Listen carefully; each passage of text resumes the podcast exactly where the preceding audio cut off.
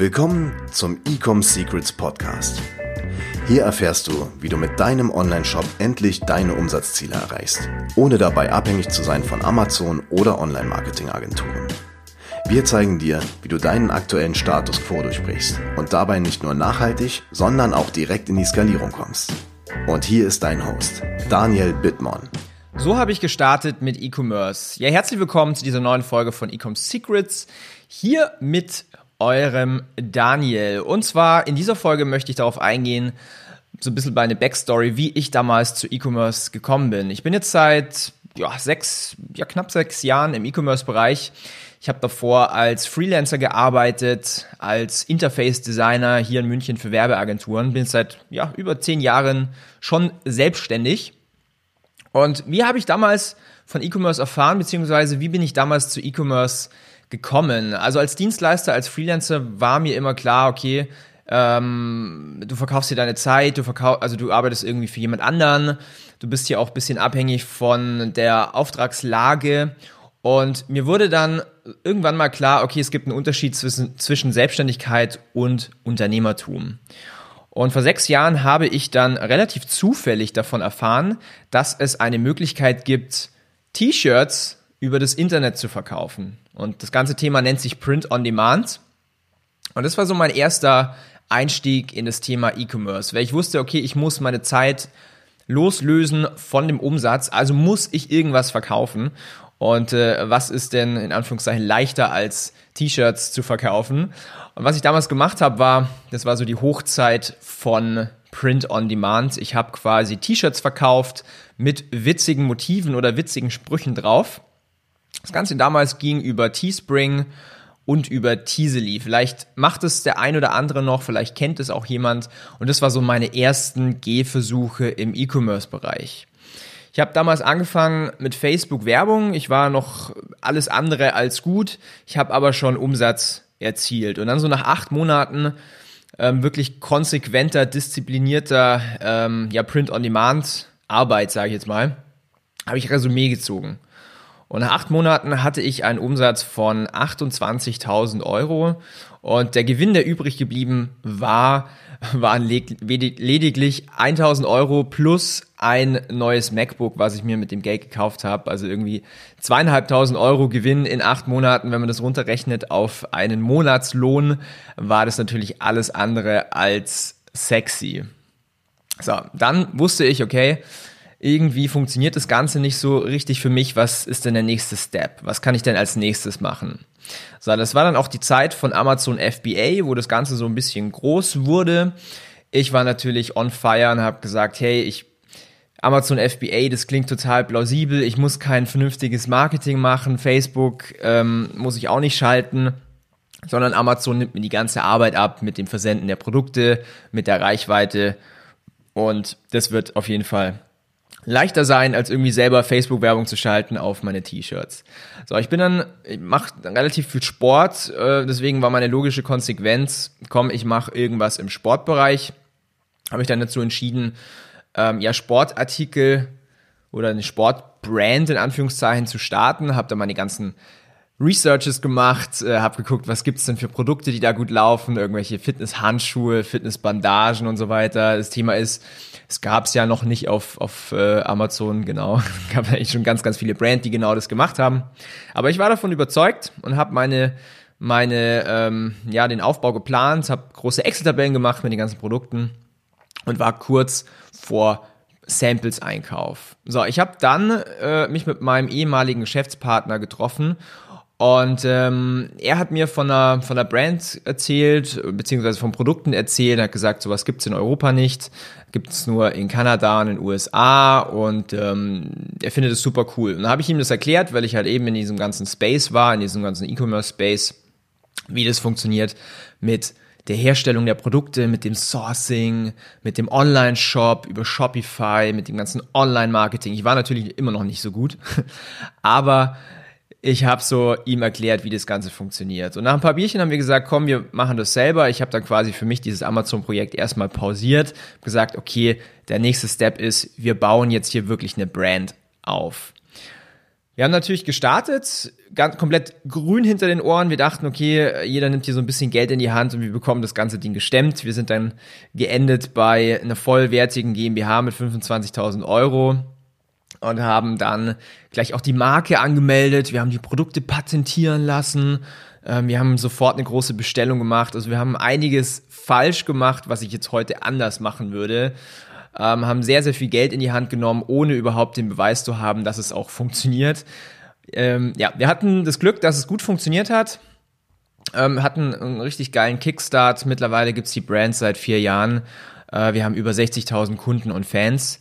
Aber ich muss gestehen, am Anfang war da viel mehr Glück dabei als wirkliches Können. Und äh, was auch ein großes Learning war, dadurch, dass ich jetzt nicht sonderlich diesen Marketing-Background hatte zu dem Zeitpunkt, kamen wir natürlich unglaublich ins Struggeln. Wir haben uns richtig schwer getan, Produkte zu verkaufen. Ich habe natürlich Facebook-Werbung gemacht, aber das war immer so Break-even, bisschen profitabel. Manche Monaten haben wir Minus gemacht. Es war einfach nicht vernünftig, so dass wir sagen konnten, okay, wir haben da jetzt ein System, was funktioniert.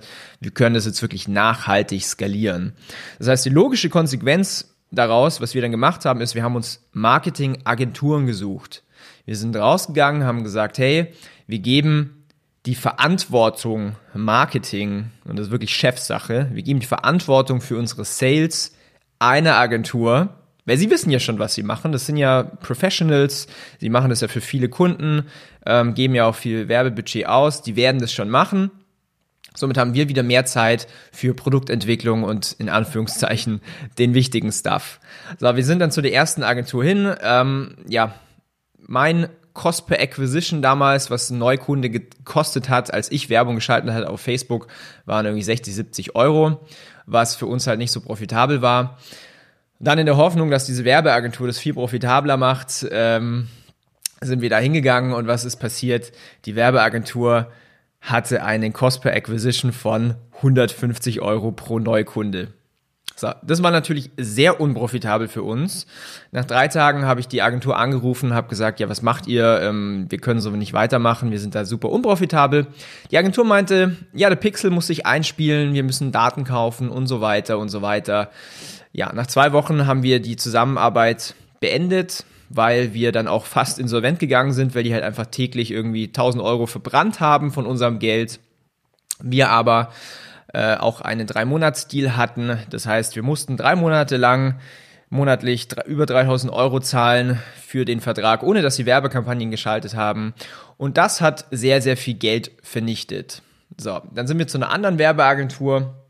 Die war schon besser, aber keine, keine Werbeagentur hat es irgendwie geschafft, dass wir ja nachhaltig skalieren konnten, dass wir nachhaltig wachsen konnten. Das heißt, es war einfach viel zu wenig Gewinn übrig. Und wir sind dann an den Punkt gekommen, wo wir echt verzweifelt waren.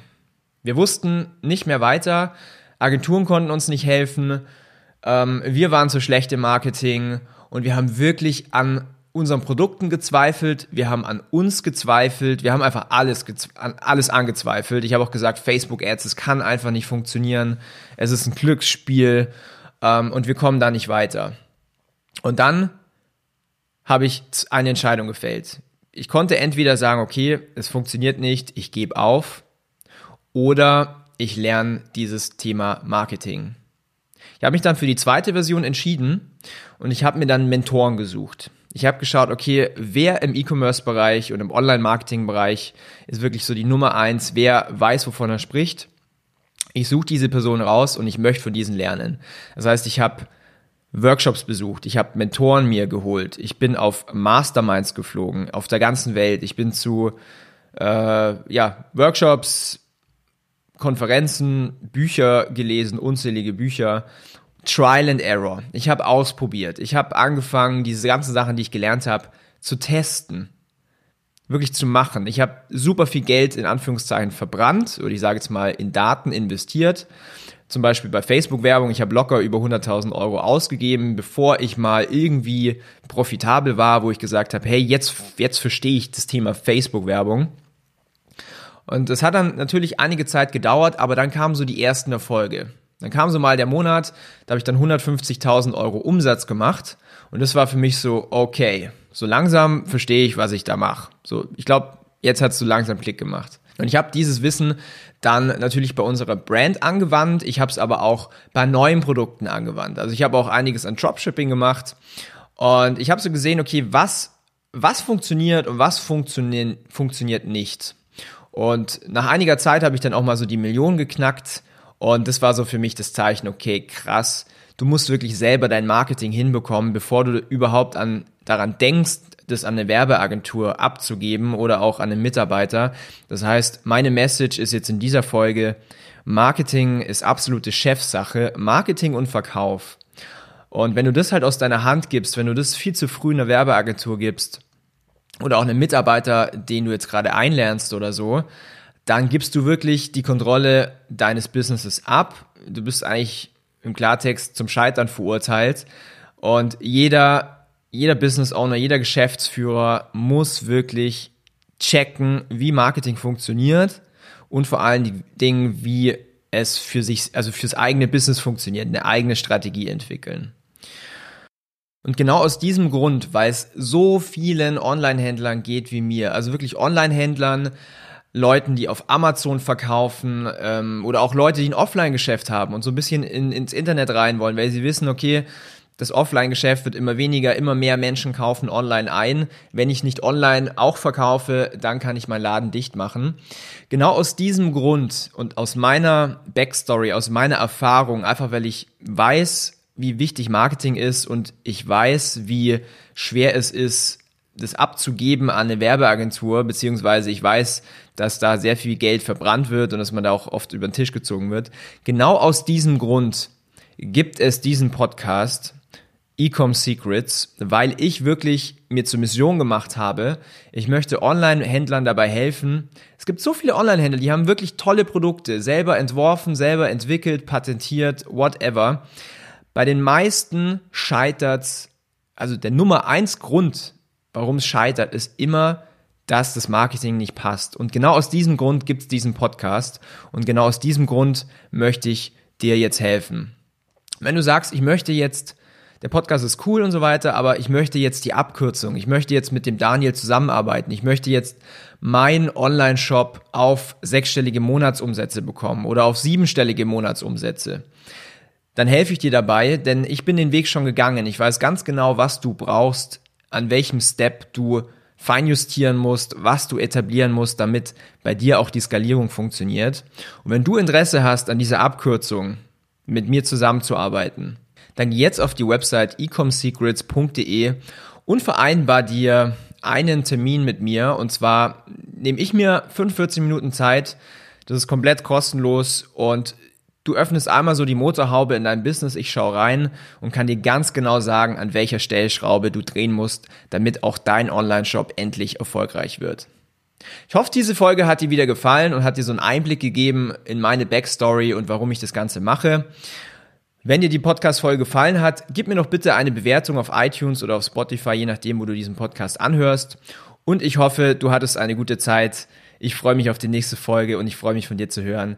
Bis dann, dein Daniel. Ciao. Wir hoffen, dass dir diese Folge wieder gefallen hat.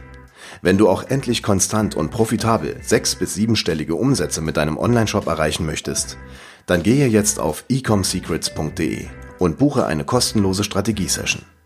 In diesem 45-minütigen Gespräch zeigen wir dir ganz genau, welche Schritte du umsetzen musst, um profitabel skalieren zu können. Es sind immer die gleichen fünf Elemente, die du meistern musst, um deinen Online-Shop erfolgreich zu machen. Du willst wissen, welche das sind? Gehe jetzt auf ecomsecrets.de und finde es heraus.